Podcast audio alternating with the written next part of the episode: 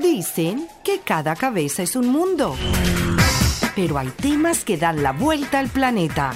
En el podcast, Lo que el mundo habla.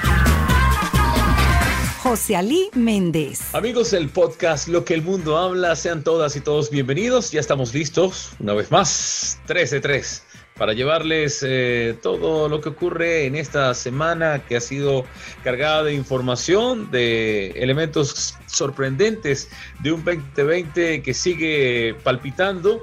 Y nosotros ya conectados con Miami los Ángeles y Inglaterra. Ya estamos listos aquí en Stone Market, muy cerca de Cambridge, para llevarles, entre otras cosas, la información y los buenos comentarios de lo que sucede en un mundo cambiante que nos repletan de muchas cosas que pasan y que nos damos cuenta no solo a través de, de los noticieros, sino también en las redes sociales que empiezan a vibrar de una u otra forma.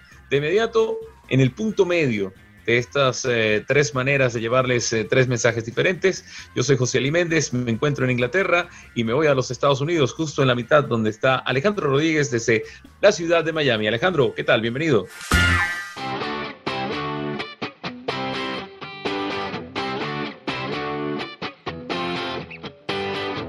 Alejandro Rodríguez. Gracias José y amigos de Lo que el mundo habla. Eh, estamos acá ya para iniciar un nuevo episodio.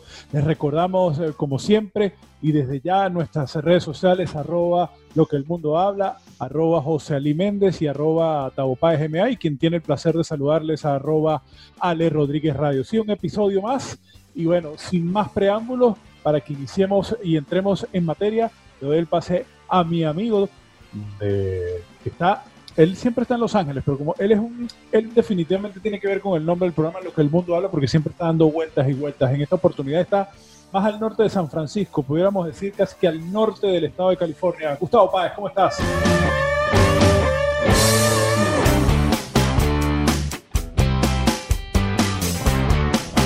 Gustavo Páez. Muy buenos días, buenas tardes, buenas noches, amigos de lo que el mundo habla. Sí, como dice Alejandro, me encuentro más al norte de San Francisco, en la ciudad de Vacaville, aquí en California cumpliendo compromisos de trabajo y por supuesto estando con ustedes.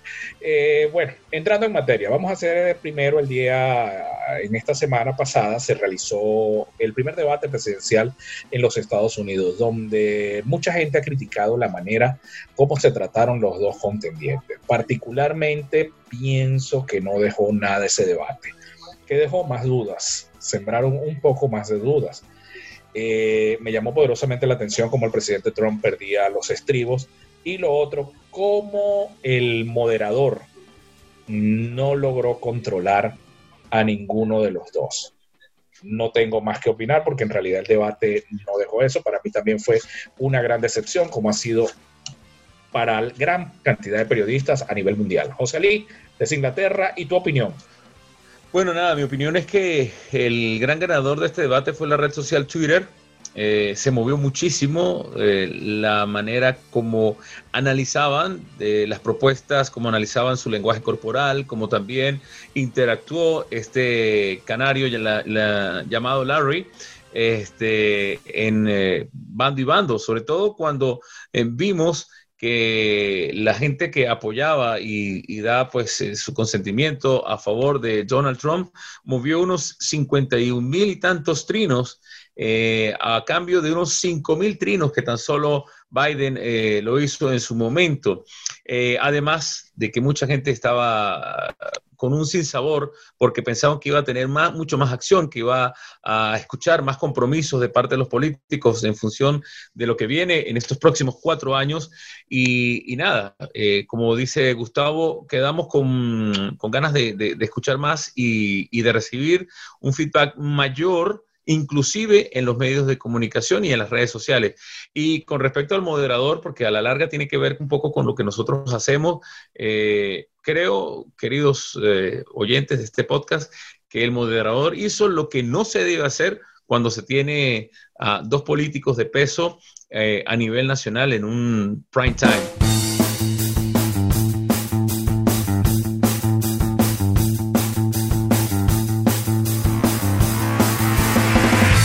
Que el mundo habla. Sí, José y Gustavo y amigos que nos escuchan. eh, yo creo que también, si hablamos de ganador, también hubo un gran perdedor que creo que es el electorado que, va a estar eh, decidiendo los destinos de las elecciones, tomando en cuenta la polémica, tomando en cuenta cómo perdían los estribos y cómo estaba un poco perdido el, contrincante. Y hablabas del moderador, José, yo creo que el moderador definitivamente nunca tuvo el control. Para mí, en lo personal, dentro de todo el desastre, el control lo tuvo el mismo Trump en momentos y, definitivamente ninguno de los dos eh, dijeron algo que hacer en los próximos cuatro años eh, para el que quede como ganador o sea electo, mejor dicho, como presidente de los Estados Unidos. Nadie habló de lo cómo va a enfrentar la pandemia, nadie habló de cómo va cómo va, se va a enfrentar la economía, cómo va a controlar las protestas que tanto están eh, inundando varios lugares de los Estados Unidos. En fin, creo que fue como una pelea, un show mediático y que no dejó nada. Tanto que hoy el comité de, debates de los Estados Unidos van a, van a cambiar un poco las reglas para las próximas eh, dos confrontaciones que tienen previstas para antes de las elecciones, así que vamos a ver qué tan qué, puede cambiar ¿no? para, para los próximos debates. Exactamente, y también es un reto para el próximo moderador, porque los moderadores van cambiando. Entonces vamos a ver cómo se compromete. Uno de los temas que trataron ayer fue de justamente de cómo iban a tratar la pandemia y estaban hablando de lo que era la vacuna y ya vamos a entrar con esto en materia de lo que es el tema del día de hoy, que es el, la vacuna contra el COVID. Realmente, ¿para cuándo saldrá? ¿Realmente quién la va a recibir? ¿Realmente será efectiva? ¿Qué ha pasado con la vacuna rusa? ¿Qué más, qué efectos secundarios pueden tener esas, esas vacunas que le están administrando a las personas que se han sometido a la prueba? Realmente ya vamos con más de seis meses con esta pandemia y hay alrededor de 200 vacunas, pero simplemente se hablan de las que están ya en fase 3, que son las de los grandes laboratorios y supuestamente la que ya está aprobada por parte de los rusos. Ahora bien, más allá de lo que están desarrollando, tenemos o tiene, se tienen que realizar muchos esfuerzos para la producción y la distribución de la vacuna, porque pienso que eso va a ser lo más difícil. La población del mundo es muy grande. Cuando esté completamente comprobada, ¿cómo va a ser la distribución? Desde Inglaterra, José, o desde Miami, Alejandro, cualquiera de los dos, ¿cómo ven ustedes esa perspectiva con respecto a la vacuna del coronavirus? José Ali.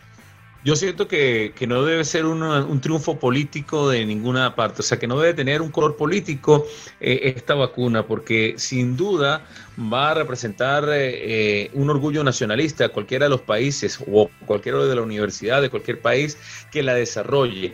Pero esto no es una carrera armamentista, no es una carrera espacial, ni mucho menos se trata de lograr em, dar precisamente con algo que se está necesitando el mundo entero, sino también significa tener mucha mesura porque eh, están contra el tiempo los científicos, los laboratorios, los test, las pruebas y por supuesto eh, el tiempo lo está dando porque cualquiera de los países que diga aquí está la vacuna y que es científicamente comprobada, eh, vale, va a, recibir pues las glorias de la ciencia y ojalá un premio Nobel que haya detrás de ello apoyándolo, pero eh, a mí me parece que en el caso de Rusia, que eh, tiene una manera muy particular de vincular, es vinculante, que tiene que ver con la política, con todo lo que tiene que ver con, con decir aquí está la mayor tecnología, se apresuraron al, al decir que ya tenían la vacuna, porque créanme que no es algo tan rápido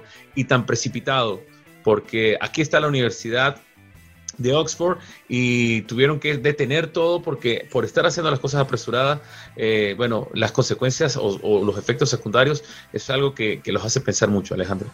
Eh, y ojo, lo que estás diciendo, tienes que sumarle que es la, por lo general, el récord que hay es que para fabricar una vacuna es de cuatro años. Aquí estamos hablando que prácticamente año y medio o menos, mucho menos, eh, de fabricar una, una vacuna, tomando en cuenta que si está lista para el próximo año, pero la pregunta es, eh, y eso se lo hago a ustedes dos, y si ustedes quieren eh, hacernos llegar su respuesta también por el Twitter o por el Instagram, arroba lo que el mundo habla, ¿ustedes se pondrían la vacuna?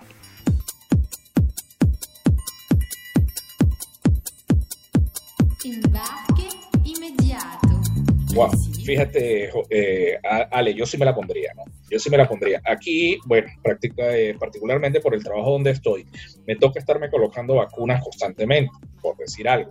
La de la gripe. La de la gripe en este momento es una cepa que trata la influenza H1N1 pero solamente tiene duración de seis meses. Quiere decir que en seis meses me toca colocarme otra vacuna con respecto a la gripe. Eso es obligatorio por el tipo de trabajo que yo realizo. Ahora bien, en el momento en que salga, lo más seguro es que me va a decir, Gustavo, te la tienes que poner porque tienes que ponértela a juro, ¿no? Entonces yo creo que, que, lo tenemos que colocar. Miren, los laboratorios como Moderna y los institutos nacionales, que es una de las vacunas que, que, ya están avanzadas, junto con la de Biotech y Pfizer, y la de AstraZeneca con la Universidad de Oxford, que son las tres avanzadas que están en la fase 3, eh, realmente no se sabe cómo va a ser esto. No se sabe cuáles van a ser las posibles mutaciones. Por decir algo, hay una vacuna que están probando en 44 mil personas. 44 mil personas a las cuales se le administra una vacuna y a otra cantidad se le administra un placebo. ¿Cuáles son los efectos secundarios? No sabemos qué puede ser. No sabemos si una vacuna, si una sola dosis es suficiente, porque están hablando inclusive que no se necesita una sola dosis, sino se necesitan más dosis cómo reacciona la vacuna a aquellos que ya tuvieron el virus. ¿La van a necesitar? ¿No la van a necesitar? Recordemos que hay vacunas contra el SARS, que es el, virus que produce el, coronavirus, vamos a decirlo nosotros, el COVID-19, como que estamos llamando. Pero tenemos que ver qué es lo que realmente puede suceder con esa parte. Efectos secundarios, muchísimos. Se la ponen, no se la ponen, eso es decisión de cada quien. La preocupación mía, más que ponérsela o no ponérsela, es cómo, por ejemplo, va a llegar la vacuna a Latinoamérica cómo esa vacuna se va a distribuir en África, cómo esa vacuna se va a distribuir en los que nosotros llamamos los países tercermundistas. Ahí va a estar el principal problema, porque los focos, ok, aquí se pueden controlar, aquí estamos realizando una vida normal. José Ali en este momento está realizando una vida aparentemente normal, tenemos que estar con los, con los tapabocas, pero qué sucede en nuestros países, qué sucede en Latinoamérica, qué va a suceder en África, qué va a suceder en Asia, que son países que quizás no tienen esto. ¿Qué ha pasado en China?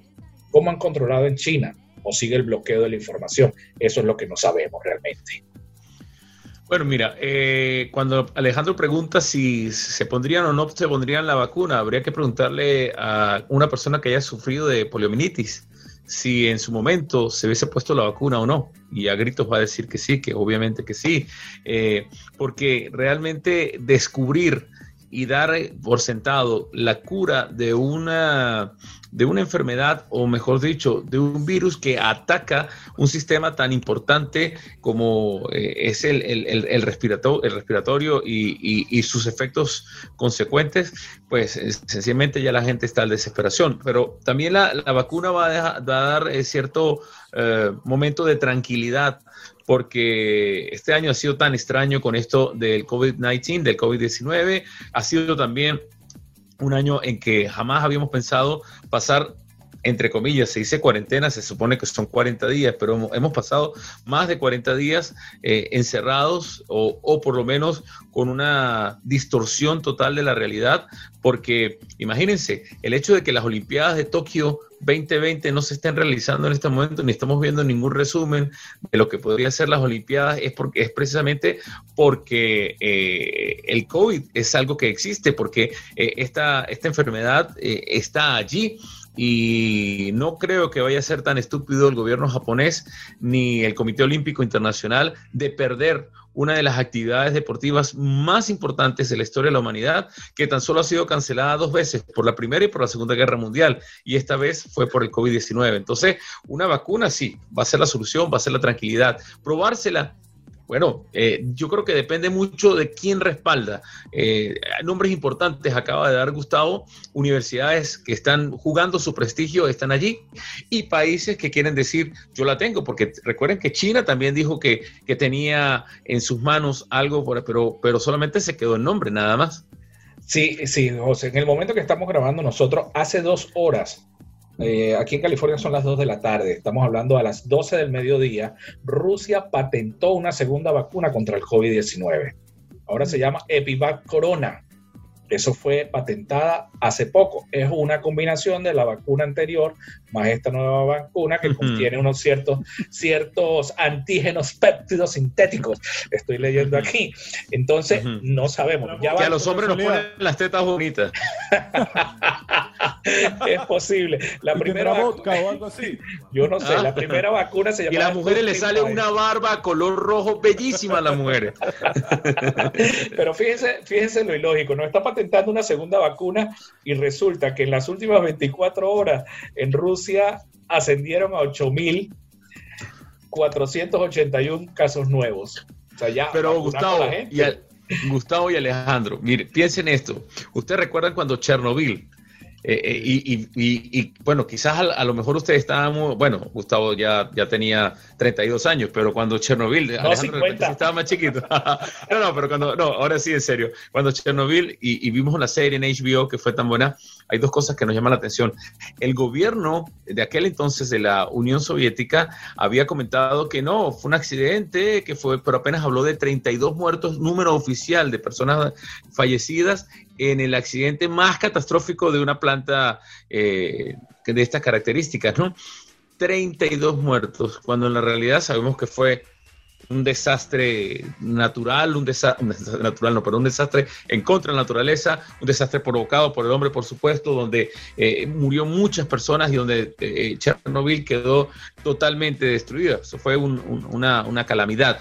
Entonces, si hoy en día vemos los números de Rusia, de las personas que están afectadas, no puede ser que Brasil tenga eh, un número superior a los números de Rusia.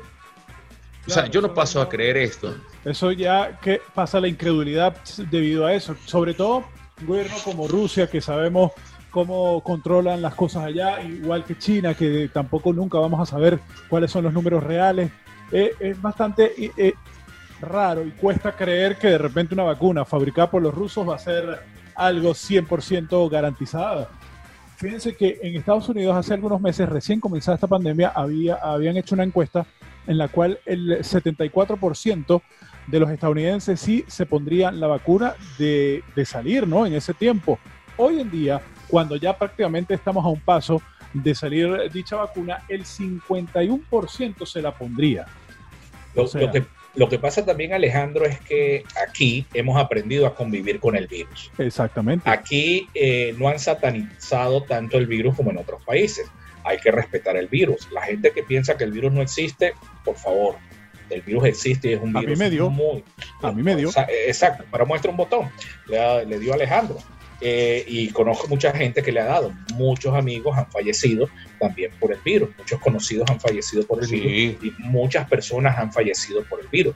Ahora bien, fíjate algo, aquí hemos aprendido a convivir con el, con el virus. Aquí no hubo un bloqueo, un blackout, eh, un blackout, no, un lockdown, una cuarentena estricta. Yo dejé de trabajar ocho días, cuatro en una semana y cuatro el siguiente día. De resto, desde que comenzó la, cuarentena, entre comillas, he trabajado todo el tiempo, no he parado en ningún momento. Entonces, a nosotros nos han enseñado, nos han educado de cómo estar prevenidos contra la parte del virus. Quizás por el medio, vuelvo a repetir, por donde yo me estoy eh, movilizando en este momento. Sin embargo, mucha gente se protege de, diversas maneras, ¿no? Eh, a los lugares que voy, casi todo el mundo anda con su tapabocas, hay eh, la distancia social, están los, eh, los hand sanitizer en todos lados para poder pues tener la, precaución y por supuesto, al llegar uno a casa debe tomar las medidas también. Tampoco es que uno va a llegar y va a quemar la ropa, ¿no? Pero, pero sí, por lo menos hay que estar cuidado. José. Bueno, pero fíjense, fíjense con, todo lo cuidadoso que, fue Alejandro y quizás eh, el haberse movilizado eh, en, un weekend de, familia eh, pudo haber contraído el, virus porque todo el tiempo tú estuviste en casa y, y quizás por allí fue la ventana que se abrió. Yo estuve tres meses que no trabajé este, porque el gobierno me mandó a casa, tuvo la generosidad de pagarme el 80% de mi sueldo, y yo le dije, bueno, está bien, me quedo en la casa, si me va a pagar, yo me quedo. y, pero fueron tres meses este, que tuve un, auténtico lockdown y solamente nos permitían salir a, hacer ejercicio, o a caminar o andar en bicicleta y ya. Ahora bien, eh, en este momento eh, las condiciones han, han cambiado. Una de ellas es, está todo, pero prohibido, prohibido reunirse más de seis personas en una casa. O sea, una fiesta familiar de cumpleaños con más de seis personas realmente era ilegal y, mm, ganarse uno una multa gigante. Y la otra cosa, si una persona que sepa que es positiva y sale a la calle, tiene una multa de 10 mil pounds. O sea, un, número, pero es por la irresponsabilidad. O sea, creo que nos están dando pues un, eh, enfoque bien importante. Ahora los sitios, eh, los restaurantes y, y los pop hasta las 10 de la noche están permitiendo que trabajen y a las 10 de la noche a todo el mundo lo mandan para su casa porque nadie puede quedarse en el, en el local. En los restaurantes, café y todo lo demás hay que entrar con la máscara y solamente se quita cuando se sientan a comer y en el momento que piden el baño, cuando van al baño, hay que volverse a poner la máscara. Y a nosotros quienes estemos trabajando en los cafés o restaurantes, qué sé yo, en el caso mío que estoy haciendo el trabajo de barista, eh, debemos tener constantemente nuestra, nuestra face mask eh, allí. Sí, de hecho aquí en, Miami, específicamente en el condado, hay toque de queda a partir de las 11 de la noche. Sin embargo, ya eh, el gobernador del estado de la Florida ha emitido ya que entremos en una fase 3, entonces como que ya los restaurantes, las discotecas ya pueden estar por lo menos en un 50% y veo que es, una, en la, es la parte económica que también eh, ha estado en juego. Eh, sobre todo lo digo en el caso de la Florida, donde están los parques temáticos como de Walt Disney y Universal Studios. Universal Studios abrió primero que Disney, pero creo que en Los Ángeles, en California, no han abierto los parques. Pero fíjense que una cosa contrarresta a otra. Otra, eh, apenas dejan entrar 50% de, de, su capacidad y esto pues ha limitado obviamente las ventas y eh, en estos días casualmente la empresa Disney ha despedido 28 mil personas de sus parques. Entonces, es ese, esa balanza, ¿no? Entre una cosa y la otra, sí, señor. Y que, bueno, así como uno va a los parques donde tiene que ir obligatoriamente con su máscara, sí, hay hand sanitizer en cada cierto tiempo y, por supuesto, mantener la distancia a la hora de hacer la cola para ir a los parques y, o a disfrutar de, de una comida, pues ha sido como ese saber convivir con el virus, ¿no? Que era lo que comentábamos en un principio, Tavo. Sí, sí, pero por lo menos es imposible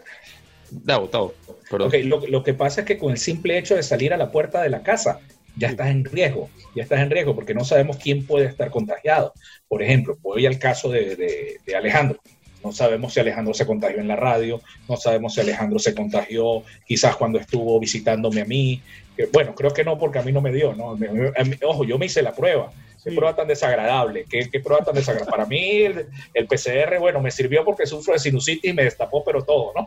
Eso sí les digo, ¿no? Pero, pero, pero no, es bastante desagradable la, prueba, pero, pero bien, yo creo que, hacérmela por cuestiones en mi, caso, en mi caso personal, yo creo que fue en mi sitio de trabajo porque es una oficina en un lugar donde los cuatro personas que trabajamos allí, allí pues eh, tuvimos, nos dio el coronavirus, así que es cuestión de, saber. ¿Tienen aire acondicionado? Sí, también, a eso tienes que sumarle. Mm. Pero obviamente en ese momento, pues todo el mundo volvió a seguir trabajando desde su casa y bueno, eh, eh, es complicado, ¿no? O sea, saber quién lo pudo agarrar. Bueno, fíjate, fíjate con lo que dijo José Luis del aire acondicionado, ¿no? Recientemente estaba leyendo unos informes que no se transmite de esa manera, ¿no? Que es más que todo por, por, contagio, por contacto directo, ¿no? Que no es tanto por, por la parte del aire acondicionado. Recordemos que en los hospitales hay tanto frío porque las bacterias y los virus no se transmiten en esos ambientes tan, tan, tan, tan fríos. Tan hostiles. Sí, pero sí, bastante hostiles. Pero sin embargo, pues bueno, vamos a esperar a ver qué es lo que puede suceder. El mundo post-COVID el mundo post vacuna COVID. ¿Qué puede pasar con esto? Como dijo Alejandro, o fue José no recuerdo quién, esto va mucho por la parte económica. Mucho por la parte económica. Y el mejor ejemplo es Disney. Abrieron, pero despidieron a 28 mil personas. No han abierto en California porque los parques son mucho más pequeños, no hay ese espacio tan grande para poderlo, para poderlo hacer como lo son en los parques de Orlando, José. Además, eh, estaba pidiéndote la palabra porque tú vienes o estás en la tierra o en la meca del cine y fíjense eh, cuánto tiempo tardaremos, se va a tardar para poder ver una película nuevamente en las salas de cine. Imposible pensar en el distanciamiento social, el social distance con dos metros eh, entre unas sillas y otras, unas butacas y otras, va a ser imposible porque eso es reestructurar todo. Fíjate que aquí en los cines que ya abrieron, eh, tuve la oportunidad de ver, no porque fue, sino que lo observé que, bueno, obviamente la gente va, eh, eh, hay un distanciamiento, obviamente, la distancia de los, de los asientos, pero fíjate una cosa, ya no puedes comer cotufa, no puedes beber nada, definitivamente. O sea, vas solo y ves la película y ya. O sea, en la casa. Exactamente. Te sale mejor y es en la casa. pero pero fíjate, José, eh, tú hablas del cine, pero las aerolíneas. Yo tuve la oportunidad de viajar con, con Southwest. Con Southwest nos dejan un puesto de por medio libre, pero viajé con American Airlines y, les digo algo, yo estaba que me quedaba porque estaban ofreciendo 200 dólares para que, que tomara el siguiente vuelo. Yo estaba que, lo hacía, pero iba a retardar todas las demás cosas que tenía que hacer. Pero eh, aerolíneas como American pues están manejando full, full, full, full, full, full los cupos, mientras otras aerolíneas aquí en los Estados Unidos como Alaska, Delta, United, creo que son también, eh, y Southwest están dejando un espacio un asiento libre, o sea, tienes ventana y pasillo, una de las dos, no tienes mm, la opción del medio que creo que es el que nada quiere. Exacto. Bueno, así que definitivamente este virus nos tienes que enseñar a, a cómo sobrevivir de alguna manera la nueva normalidad. Yo todavía tengo fe que no sé cuánto tiempo va a durar esto de usar las mascarillas, pero vamos a durar un buen tiempo de usar estas mascarillas o tapabocas en varios sitios va a ser eh, una cuestión de, acostumbrarnos, de cómo saludar, de cómo ver a la otra persona que esté muy cerca de ti, porque esa es otra, ya prácticamente estamos cerrando, pero hace pocos días también ocurrió algo bastante lamentable e insólito. En un Walmart, eh, un señor que estaba reclamándole al otro, mira, eh, ponte la mascarilla y aléjate, entonces no sé de qué manera se lo dijo, que el señor sacó una pistola y lo mató, para que vean cómo cómo ha llegado este nivel de tolerancia con este, con este distanciamiento, con esto de las mascarillas. Hay gente que va y protesta y que están en contra de las máscaras. Es un caos. Hoy, hoy me pasó. Ah. Hoy, hoy, me pasó, hoy me pasó una señora, le estaba preguntando, eh, eh, maneja un transporte público y le estaba preguntando que a qué hora salía, eh, cuáles eran los horarios del autobús de salida y, y cuánto era costaba el, ese, ese, ese boleto. Y yo, claro, yo, ella hablaba, pero no tenía el, tapaboca puesto, yo también tenía el tapaboca puesto, me, me, costaba entenderlo un poco, me acerqué y ella me puso la mano, no, no me tocó, pero era como que, hey, aléjate, aléjate porque tenemos que tener la distancia. Y yo, yo no, por supuesto, te ves a la distancia, pero por favor hable más fuerte porque, eh, eh, y más lento, porque no le entiendo. Entonces, este, claro, ya la gente está un poco, y fíjate, entrar a una tienda con su tapaboca ya es, algo que se va a convertir normal y por eso ahora hay tapabocas de todos los colores y, y de todas las formas, ¿no? Porque que sin duda eh, ya se va a convertir también en una parte del vestuario, ¿no? Y, quienes han hecho dinero también son las cremas para la cara, ¿no? Porque es impresionante cómo se reseca el área de la nariz, de la boca, de las mejillas, por no decir los cachetes, con, el uso de, de, la parte del tapabocas, ¿no? Alejandro, tú que has estado en la playa, yo estuve en Florida cuando había, cuando estuve por allá, pero tú estás más recién. ¿Cómo, ves el movimiento? Yo veo tanta gente, yo la gente, yo digo, qué locura, pero bueno, no sé cómo será. Vamos para la playa, el alma, cierra la pantalla, medalla. Desde que me dio el virus solo he ido un par de veces y busco lugares eh, específicos. No voy a Miami Beach, no voy a Fort Lauderdale, donde está la mayoría de personas que van. Yo pues voy a un lugar que se llama Marco Island, que, está prácticamente a hora y 30 eh, de Miami, en, la, en el Golfo de México, y eh, hace poco fui a Júpiter, que está prácticamente a dos horas de Miami. He ido pues a sitios definitivamente donde no ocurre tanta gente precisamente por eso. Y pues en los dos sitios ha sido bastante poco. Sin embargo, en la zona metropolitana pues la gente está yendo normalmente. Mantienen cierta distancia, pero uno ve muchísima gente, muchísima gente de verdad a la hora de ir a esa playa, ¿no? ¿Saben que es increíble aquí en, Inglaterra, ya finalizando, eh, la, tomar el tren? tomar el tren y el transporte público, pero sobre todo el tren es impresionante como todo mundo tiene su máscara, como todo mundo tiene que estar dentro de la cabina del tren mientras se moviliza para Cambridge, para Londres, para Manchester, para cualquiera de los lugares donde uno normalmente, eh, Bury Ipswich, tiene que estar uno con su máscara dentro y en la estación del tren, porque si no es multado y la gente, por supuesto, como no quiere pagar más impuestos, evita la multa colocándose siempre su máscara y andando todos enmascarados. Sí, señor. La nueva normalidad, definitivamente.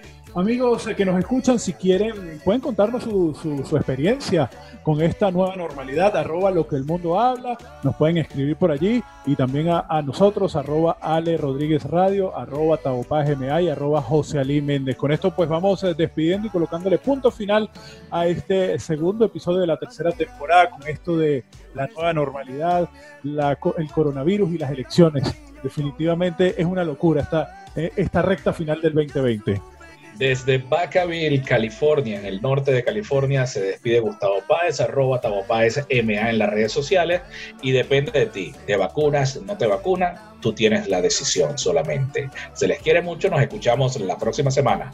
Bueno, desde este hermoso lugar de Inglaterra, muy cerca de Cambridge, en el estado de Suffolk, me despido eh, recordando siempre a Mafalda. Hoy, hoy recordando pues que nos eh, dejó Kino, quien fuera el creador de este inmenso y hermoso personaje. La Tierra eh, está hablando y nos está hablando claramente. Así que lo que faltaba para el 2020 eh, bueno, todavía nos quedan unos tres meses para decir que finalice este año. Y por favor, si el 31 de diciembre, cuando te estés comiendo las uvas, vas a llorar por el 2020, de verdad que la gente hipócrita todavía existe. Chao, se les quiere mucho.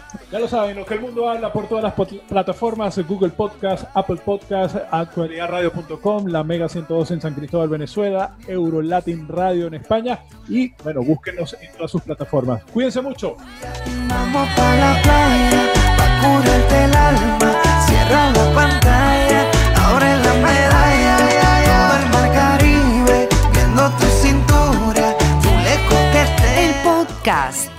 lo que el mundo habla.